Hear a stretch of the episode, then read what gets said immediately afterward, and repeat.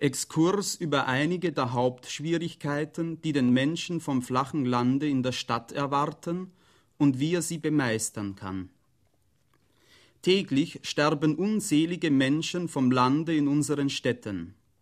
Dieses ist der Grund, dass ich mich nunmehr anschicke, einen Exkurs über die städtischen Gefahren sowie über die Möglichkeiten, ihnen zu begegnen, herauszubringen, damit sich der ländliche Mensch nach Lektüre und eingehendem Studium desselben in der fremden Umgebung versehen kann. Man wird einwenden und fragen, warum ein solcher Exkurs und für wen.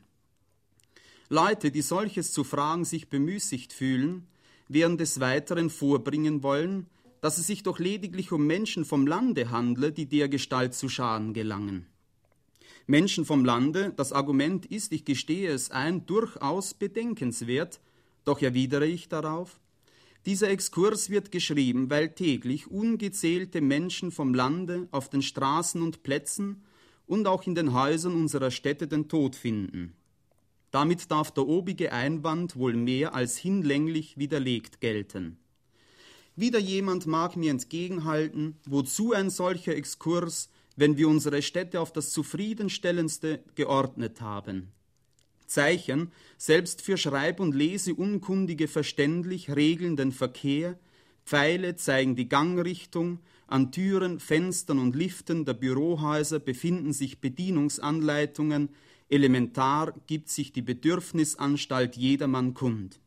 Der bäuerliche Mensch müsste doch wahrlich nur seine Sinne gebrauchen.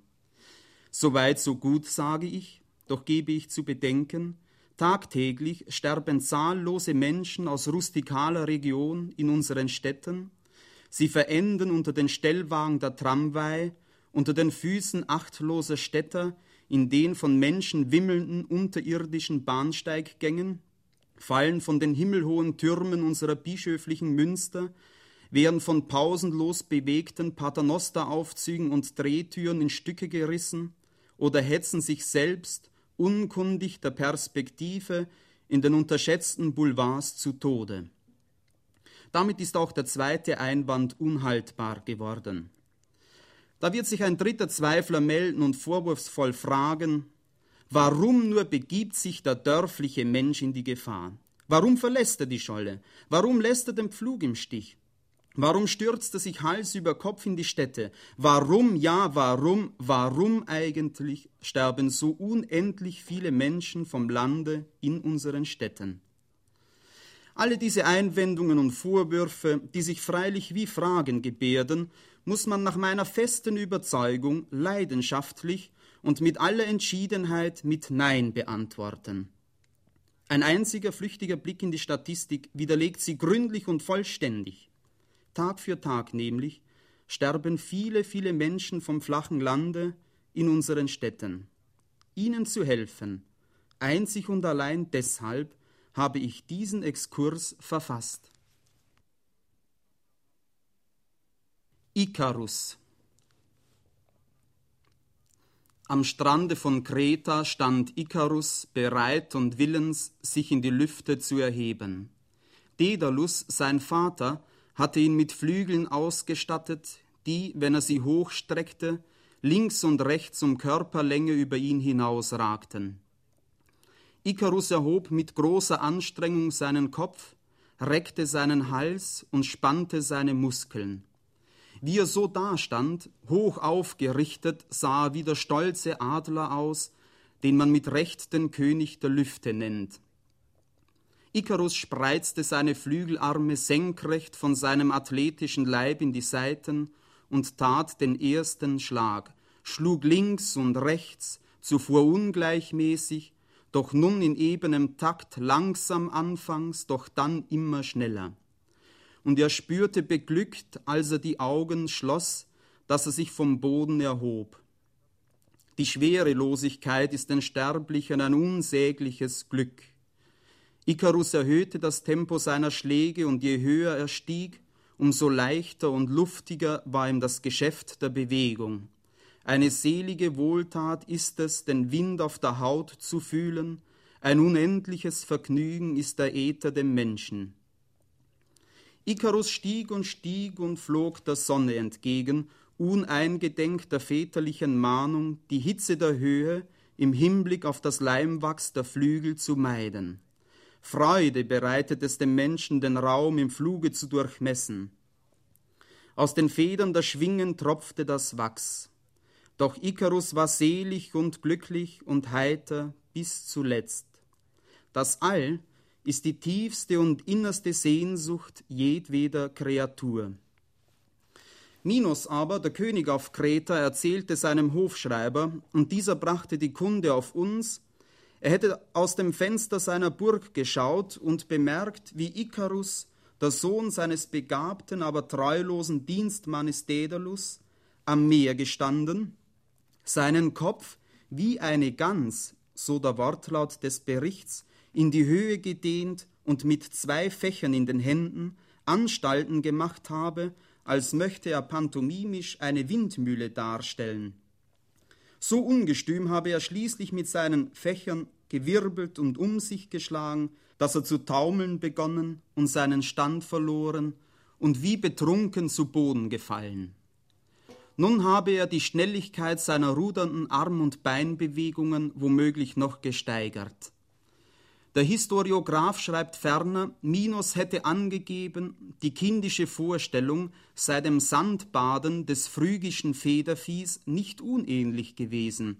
Fontänen von Erde und Sand seien in die Luft gestoben, bis der linkische Tölpel endlich wie eine alte Henne unter Krämpfen und Zuckungen in seiner staubigen Grube verendet sei. Minos aber ließ, wenn wir dem Geschichtsschreiber glauben dürfen, den toten Ikarus ins Meer werfen. Fest steht, dass Daedalus sein Kind, das Tote, wiedersah, als es die Wellen des Meeres an die Ufer der festländischen Freiheit spülten. Anleitung zur Überwindung innerer Hemmnisse beim Überqueren von Plätzen. Hier, dort drüben, jenseits des Platzes, Dein Ziel querfeldein, schräg vis-à-vis. -vis. Setze an und tu einen Schritt, beherzt. Doch versichere dich des Rands, schau noch einmal zur Seite, schau dir über die Schulter, zurück und gegen den Zaun, links und rechts. Nimm die Mitte, diagonal, c gleich Wurzel aus a Quadrat plus b Quadrat. Mache dir ganz bewusst, dass du die Beine in die Hand nehmen und Dampf dahinter machen könntest. Es wäre dir ein leichtes.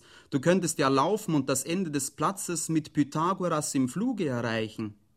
Das Staunen etwaiger Passanten über einen fliegenden Läufer sollst du für nichts achten. Auch seitwärts besteht die Möglichkeit zum Ausweichen. Du hast viele Möglichkeiten. Wer einen Platz überschreitet, hat deren allemal viele. Doch stecke den Kopf in den Nacken, ducke dich ein wenig, geh leicht in die Knie, vermeide den Blick nach oben, vermeide den Gedanken an den Raum, dein Geschäft ist irdisch, die Erde den Menschen, der Himmel den Vögeln, Astronomen und Priestern. Schau unter der Achsel seitwärts nach unten, schräg gegen die Einfriedung, grüße sie freundlich, zwinkere ein wenig, mach wieder einen Schritt, vergiss nicht zu schreiten, doch mit Bedacht, geh vorsichtig. Dein Oberkörper soll die Bewegung kaum merken. Lass dein Gehwerk marschieren, geh, schreite, tippel, marsch, vorwärts, geradeaus. Rede dir gut zu, rede dir nach dem ersten Drittel ein, du hättest bereits die Mitte und bei der Mitte, du hättest schon das letzte Drittel. Und wo du auch bist, es gibt immer noch einen kürzeren Weg. Auch Rom wurde nicht an einem Tag erbaut und viele Wege führen nach Rom. Du musst ja gar nicht hinüber.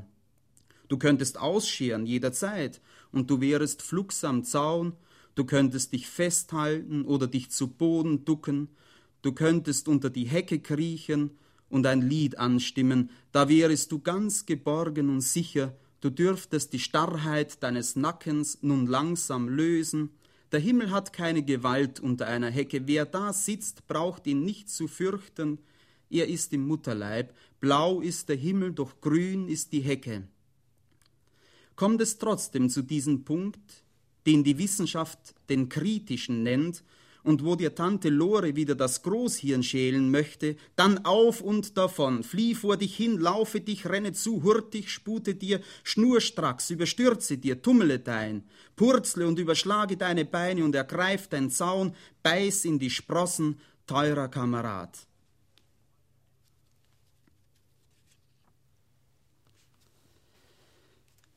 Anekdote von der großen Hoffnung. B war von einer ungeheuerlichen Hoffnung erfüllt, wie etwa ein Lotteriespieler darauf baut, dass er schließlich mit der Nummer 17804 das große Los zieht, obwohl sie ihn in den 32 Jahren seines Setzens schon ein halbes Vermögen gekostet haben mag, ohne einen Pfennig einzubringen, so war B der festen Überzeugung, dass sein unmäßiger Alkoholgenuss zuletzt und zwar plötzlich eine glückliche Wendung in seinem schweren Leberleiden bewirken würde. So unbegründet soll man eine solche Zuversicht gar nicht finden. Der taubstumme Boxer L hat beispielsweise durch die harten Schläge gegen das Haupt, welche die medizinische Wissenschaft für gesundheitsschädigend und gefährlich hält, drei Fünftel seines Gehörs und sieben Achtel seiner Sprache wiedererlangt, nur ein unerheblicher Sprachfehler kam zutage.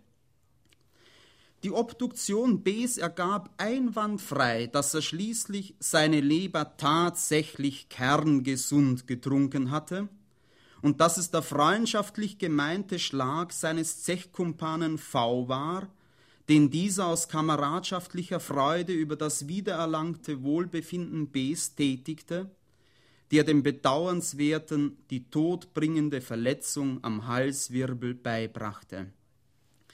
Venit mors velocita, rapid nos atrocita, wie der Lateiner so treffend sagt.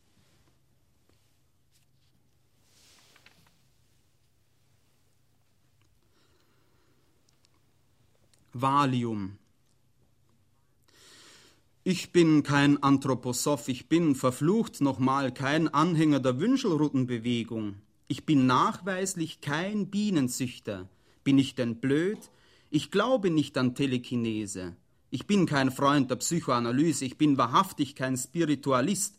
Werd ich mich zum Bierfilzarchivar erniedrigen? Mein Lebtag habe ich an keiner Session eines magischen Zirkels teilgenommen.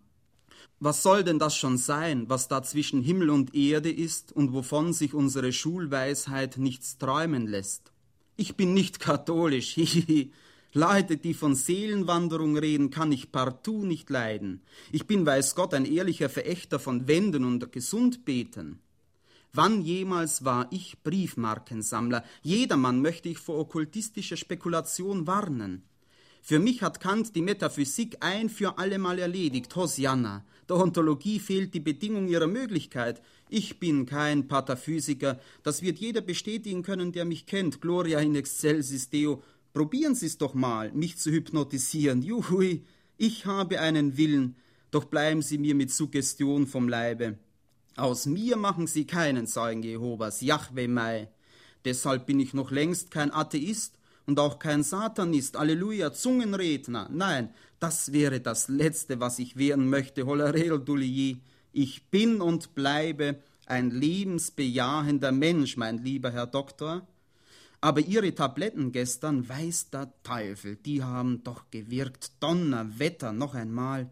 Ich weiß selbst nicht, wie ich sagen soll, Kreuzsackerer Kruzifix Türken.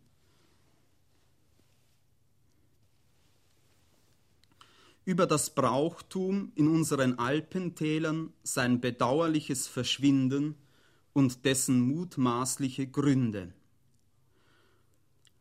Noch in meiner Jugend, an die ich mit großer Freude zurückdenke, wurde in unserem geliebten Tirol eine Vielzahl an Bräuchen in Ehren gehalten, deren Verschwinden es nunmehr zu beklagen gilt.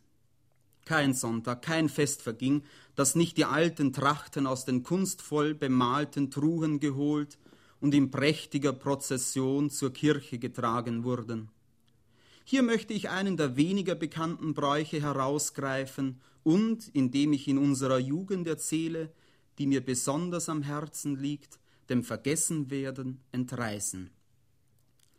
Einer der schönsten Bräuche in den Bergdörfern unserer Hochtäler war einstens das Halten des Hausfranzels. Hausfranzel ist ein fester Ausdruck für jene brauchtumsbestimmten Personen in unseren Bauerndörfern, deren altererbte Aufgabe es war, bei sonnigem Wetter auf der Bank vor dem Haus zu sitzen, bei schlechtem und regnerischem aber hinter den kleinen Fenstern der Stube und gegen die Karawanken, nach Norden so mitzuschauen und solcher Art Türkengefahr, Schauer und Witterungsunbill vom Hofe fernzuhalten. Natürlich konnte der Hausfranzl auch Ignaz, Hans oder Alois heißen, doch hörte er immer, auch bei einer Unstimmigkeit zwischen Tauf- und Brauchtumsnamen, auf seine folkloristische Bezeichnung. Hausfranzeln saßen damals vor allen Häusern, keine Familie, die keinen gehalten hätte. Es waren meist sehr kleine Menschen, nicht selten mit einer an anderen Individuen nicht vorhandenen Erhebung am Rücken, manchmal aber auch übergroße, eher ein bisschen unbeholfen anmutende. Sie sprachen das sogenannte Hausfranzeldeutsch, ein Idiom, das, anders als unsere tirolische Mundart, so ähnlich wie das Gurgeln der Stubei bei Gluns oder das Prasseln der Gabeiner Wasserfälle klang, jedoch gedämpfter, verhaltener, hin und wieder aber auch von jähen, stoßartigen, seufzerähnlichen Jodlertönen unterbrochen, je nachdem. Auch Elemente von Quietschen, Zwitschern, Rodeln und Glucksen fanden sich in der Sprechweise einiger Hausfranzeln. Es gab im Übrigen laute Hausfranzeln und leise Hausfranzeln. Die lauten nannte man auch die sogenannten lauten Hausfranzeln, die leisen die sogenannten leisen Hausfranzeln, letztere auch die stillen Hausfranzeln. In der Regel war der Hausfranzel das siebente, neunte, elfte oder dreizehnte Kind einer 15-köpfigen Elpler-Familie. Nicht selten handelte es sich aber auch um das achte, zehnte oder zwölfte. Kinderarme Familien besaßen manchmal keinen Hausfranzel, diese aber adoptierten einen, was keine Schwierigkeit hatte, weil in verschiedenen Familien das neunte, elfte und dreizehnte Kind die Voraussetzungen für einen Hausfranzel mitbrachte. Und Kinderarme oder gar Kinderlose gab es nicht in unserem Lande. Hausfranzellosigkeit aber wurde von unseren Vorfahren als Strafe für eine Verfehlung in der Brautzeit und als eine Heimsuchung des Himmels angesehen. Es gehörte zum Wesen eines richtigen Hausfranzl, dass er den Hausfranzl-Blick besaß. Das war eine Sicht, die aus nässenden und leicht triefenden Augen kam, aus Augen, die in den Winkeln ihrer Mandorlen ein klein wenig verpappt waren und deren Pupillen absolut fix ganze Nachmittage in ihrer beruhigten Lage verharren konnten. Wimpernzucken, Augenkullen und Blinzeln waren einem echten Hausfranzl fremd. Es gab freilich auch welche, die die Augen verdrehten und den Tauern und vorbeigehenden Nachbarn das Weiße ihrer Augäpfel zeigten. Der Hausfranzl war von der Schulpflicht, der auch seine Geschwister nicht unterworfen waren, durch ein Dekret, das auf unsere Kaiserin Maria Theresia zurückgeht, befreit. Die sogenannte Dispensatio Tiroliae Hausfranzulensis. Kirche und Staat wussten den Segen, der von ihm ausging, zu würdigen.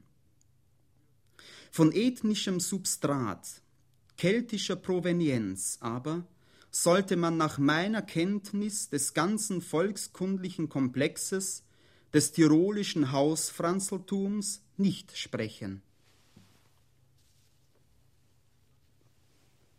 Lambach Oft schritt unser Führer Adolf Hitler als Junge im Benediktinerstift Lambach im Gau Oberdonau zum Altar um Pater Ambrosius, Pater Konrad, Pater Willibrord, Pater Alfons, Pater Lambert, Pater Franz, Pater Theodor, Pater Ludwig, Pater Martin oder auch mir unwürdigem, Pater Alois, beim heiligen Messopfer zu ministrieren. Es ist mir eine unauslöschliche Erinnerung, wie seine helle und so schneidige Bubenstimme bei den Psalmen des Introitus durch die dämmerige, nur von wenigen Kerzen und Leuchtern illuminierte Kirche klang. Carlo Carlones kunstreiche Stuckaturen, an Oberseiten, Leisten und Kanten von patinösem Staub leicht überzuckert, lagen noch ganz im Dunkeln gehüllt. Bartolomeo Altomontes Deckenfresken, die Apotheose der großen heiligen Theresia und das Martyrium des seligen Bruders Maria Hermann darstellend, waren zu dieser frühen Morgenstunde dem Auge noch geheimnishaft verborgen.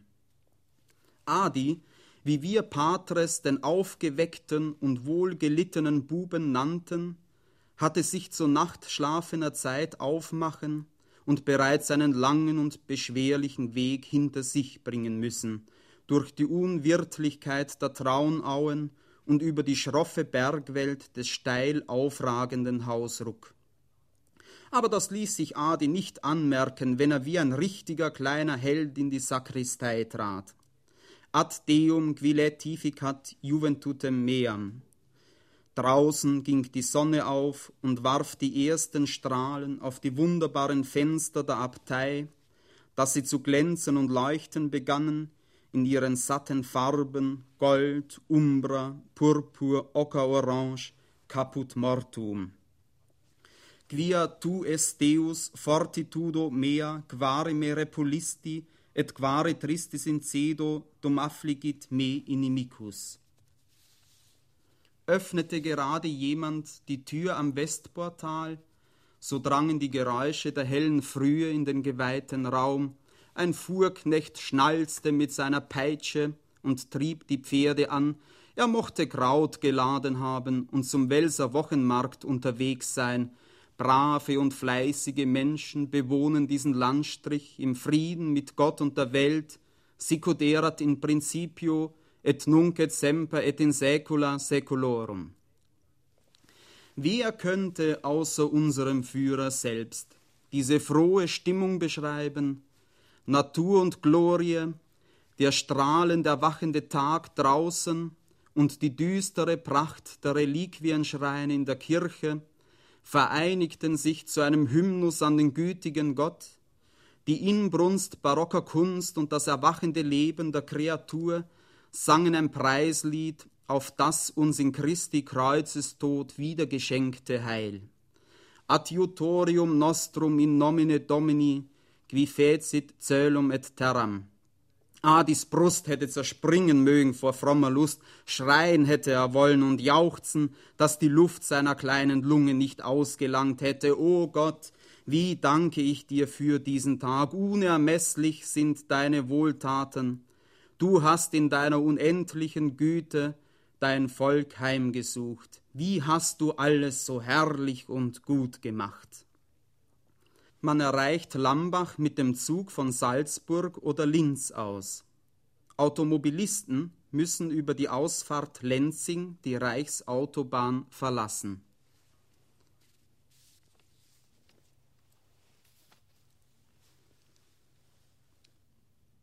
Anrede Sie, mein Herr, zu Ihrem Glück nicht berühmt, zu Ihrem Glück sage ich und meine es ernst, und Sie werden mich verstehen, wenn Sie mich erst ausreden lassen und einsehen, wie ich das meine, wenn ich sage, zu Ihrem Glück nicht berühmt. Ohne Spott übrigens, ganz ohne Spott, wirklich, und auch fern, meilenweit entfernt von Satire und Ironie, oh nein, wahrhaftig und ehrlich, unter Freunden gleichsam, altdeutsch redlich, kein Winkelzug, keine verschlagene Hinterhältigkeit, abseits jeglicher Koketterie auch, zu ihrem Glück nicht berühmt, so wie es dasteht, zu ihrem Glück nicht berühmt und damit auch nicht zum Mehrwissen verdammt und zur unbequemen Einsicht verurteilt, dass kein Heil in der Welt ist, das Große bewundernd, bewundern müssend, wie sie als zu ihrem Glück unberühmter das empfinden mögen, obwohl ich sie glücklich nenne, auch wenn sie selbst ihre Unberühmtheit für einen Fluch halten, ihr demütigendes, demütigend, wie Sie es sehen, aufblicken zu den Zelebritäten der großen Welt. Sie, mein Herr, zu Ihrem Glück nicht berühmt, Sie müssen mich nur ausreden lassen, dann wüssten Sie, worin das Glück Ihres Nicht-Berühmtseins besteht. Aber das ist wohl schon zu viel verlangt von einem wie Ihnen, der das Berühmtsein für ein Glück hält. Wolfgang Amadeus Mozart an seine Schwester, das Nannerl. Gestern habe ich in Schönbrunn vor der Kaiserin Maria Theresia konzertiert und es dränget mich, dir die Impressionen, welche ich hierorts empfangen habe, mitzuteilen. Die allereffektvollste Impression erzeugete mir übrigens die Kaiserin selbsten, die eine ungemein körperhaftige Person ist, so dass ich nicht weiß, mit wem ich sie vergleichen soll, auf dass du sie dir recht imaginieren möchtest. Unsere Köchin Mitzi ist dagegen lediglich eine Bohne. Die Kaiserin trägt so ausschweifende Brüste vor sich her, dass sie mit ihren kaiserlichen Händen die beiden Halbseiten erst auseinanderdrücken musste, um mich, wie ich so klein vor ihr stand, notieren zu können. Außerdem besitzt sie einen extravaganten Bauch. Du erinnerst dich sicherlich noch an die Korpulenz unserer Mitzi, bevor er der liebe Gott die Zwillinge schenkte, was sie zu unserem Erstaunen in die natürliche Figur zurückversetzte. Aber das ist verglichen mit unserer geliebten Kaiserin gar ein Wind. Unser lieber Vater deklarierte mir den Kasus später in der Herberge dahin, dass nur die höchste medizinische Kunst des Leibarztes van Swieten ein solches Mirakul zu bewirken vermöchte. Auch besitzet unsere Kaiserin so extraordinäre Gliedmaßen, dass ich sehr an den animalischen Park unseres hochfürstlichen Bischofs in Salzburg gemahnt wurde, Spezialiter an den inkrediblen Elephas indicus, der so große Publizität erlangte. Auch physiognomisch deszendieret die Kaiserin alles, was sich die Untertanen irgendwo in der Provinz einbilden möchten. Sie hat Wangen, die der Mensch nur mit Äpfeln vergleichen kann, der Gestalt rubrizierte, dass das Rot des Investiments unseres Bischofs erplassen müsste. Ihr Atem ist sehr laut. Ich habe derohalben jene Portionen des italienischen Klavierstückes, die Piano zu spielen vorgegeben wird, dem Forte approximiert, wie mich die Kaiserin postludum auch darin belobigte, dass ich trotz meiner Infantilität schon so kräftig und vernehmlich musizieren könne. Mein Lebtag werde ich nicht vergessen, mit welcher Intensität sich die hochwürdige Kaiserin Medio Ludo schneuzete, nachdem ihr einer der zirkumsedenten Ministerin einen Nasenlappen darreichte. Propter Respektionem machte ich bei dero kaiserlichen Aktionen eine Pause, was die Erlauchte aber zu einem gütigen Avant cher Wolfgang veranlasste, so dass ich später sine Interruptione fortfuhr. Die Kaiserin übertrifft auch bezüglich der Zahl ihrer Kinder alle Mütter im Reich. Besonders ein gewisser Sohn, der uns als Josef vorgestellt wurde, hat mich nachhaltig beeindruckt.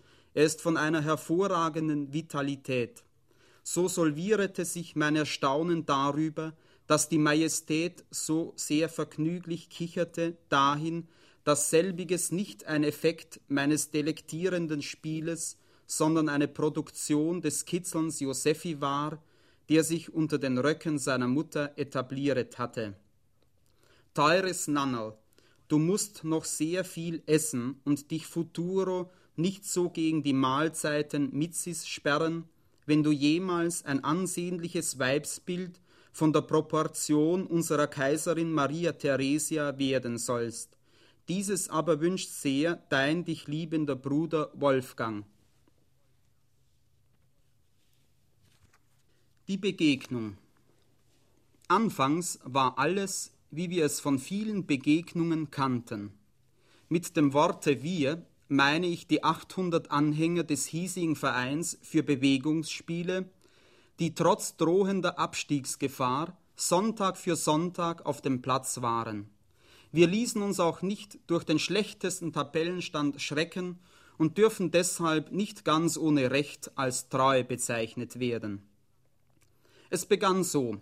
Die Mannschaften liefen in die Arena, voran der Schiedsrichter mit Ball und Trillerpfeife, hinterdrein die Gastmannschaft, elf junge Menschen, strahlende Athleten, herrliche, lässig überlegene Ballkünstler. Sie hatten Kaugummi in ihren Mündern und ließen ihre sehnigen Kinnleden sich gelassen reiben. Wir, die 800, machten uns angesichts unserer Gegner auf das Schlimmste gefasst. Ja, und dann unsere eigene Mannschaft.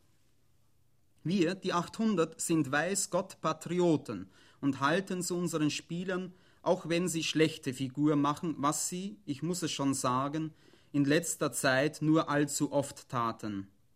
Wer aber könnte uns verübeln, dass wir in höchstem Unmut zischten und pfiffen, als wir elf müde, durchweg glatzköpfige Mitvierziger einlaufen sahen, wir fühlten uns verraten und genarrt.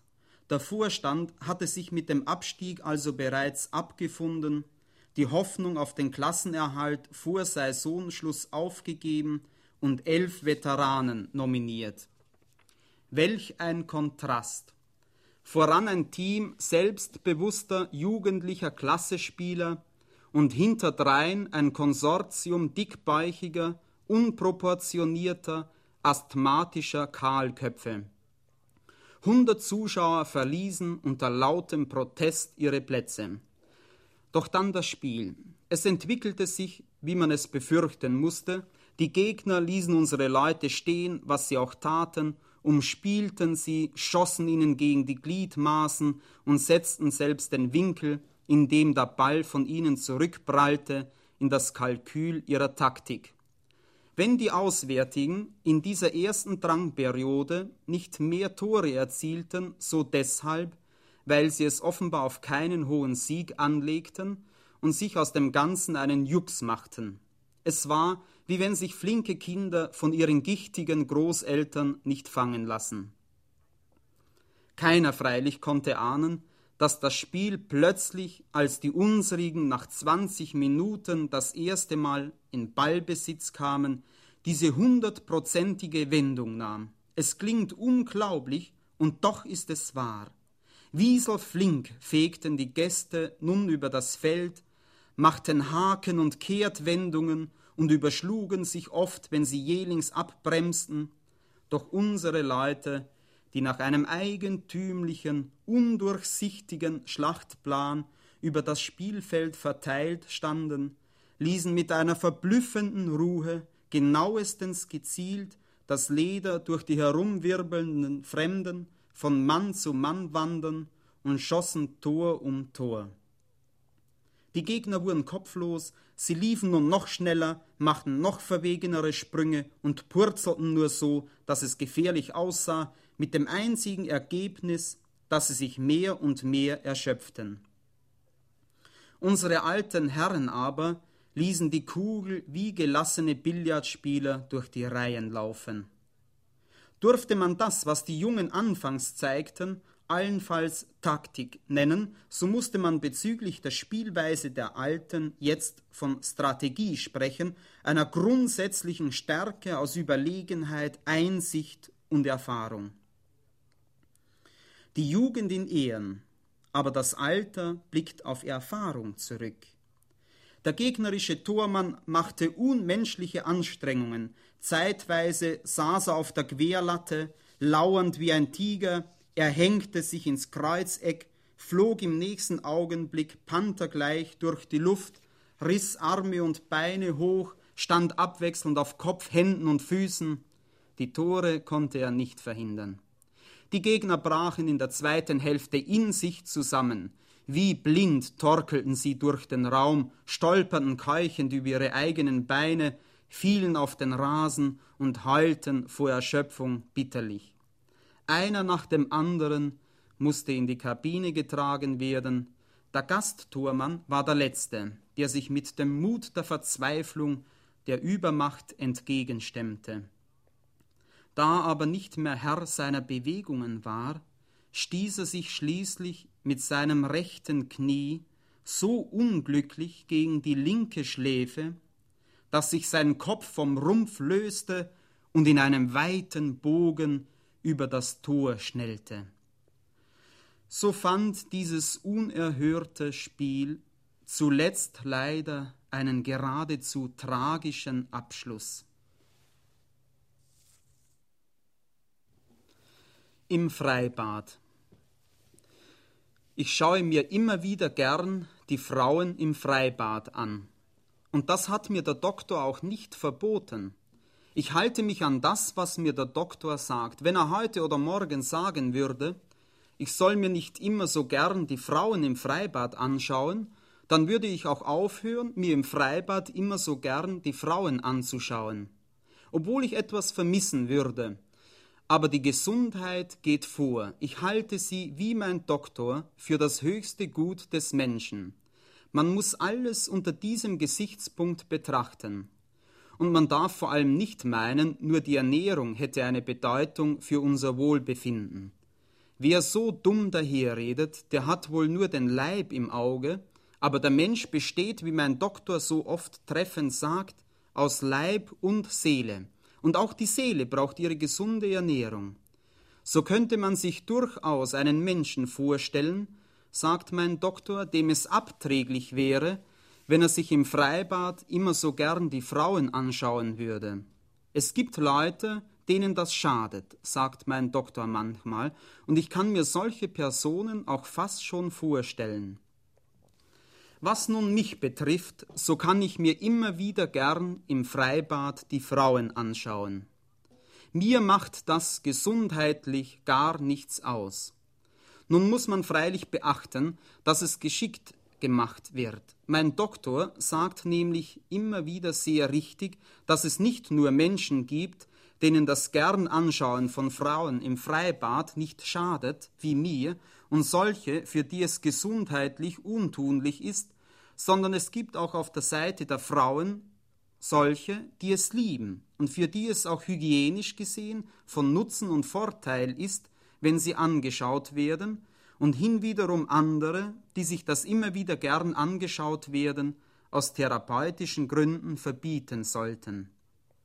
Man soll also im Freibad nicht nur auf die eigene Gesundheit Rücksicht nehmen, sondern auch das Wohl der weiblichen Mitmenschen keineswegs aus den Augen verlieren. Hier die tauglichen Frauen herauszufinden, ist oft gar nicht so einfach. Man wird von Fall zu Fall entscheiden müssen. Ich kann aus meiner Erfahrung heraus einige vielleicht nicht unwillkommene Hinweise geben. Ein grundsätzlicher Fehler würde darin bestehen, den Gegenstand seines Schauens nach Gesichtspunkten der Schönheit auszuwählen.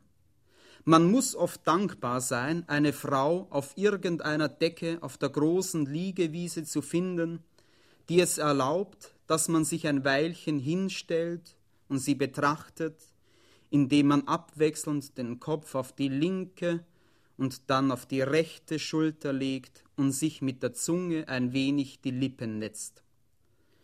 Das wird nach herkömmlichen Vorstellungen von Schönheit vielleicht nicht die anziehendste Frau sein, auch gar nicht immer die jüngste.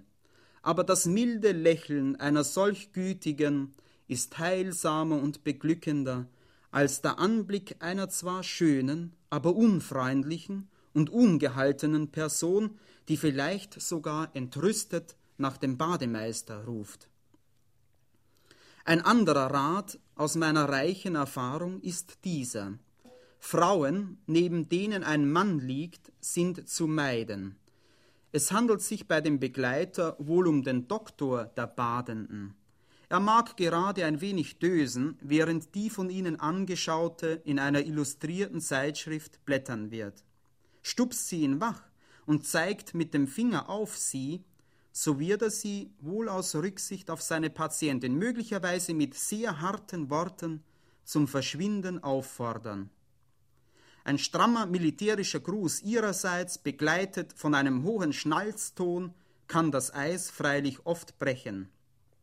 Doktor und Patientin werden ihr weiterziehen durch das Labyrinth der Sonnenwiese mit einem schallenden Gelächter begleiten, ein Zeichen solidarischen Einverständnisses medizinisch Gleichgesinnter in das sie gern im Weiterschreiten mit ihrer hellen Stimme einfallen sollen.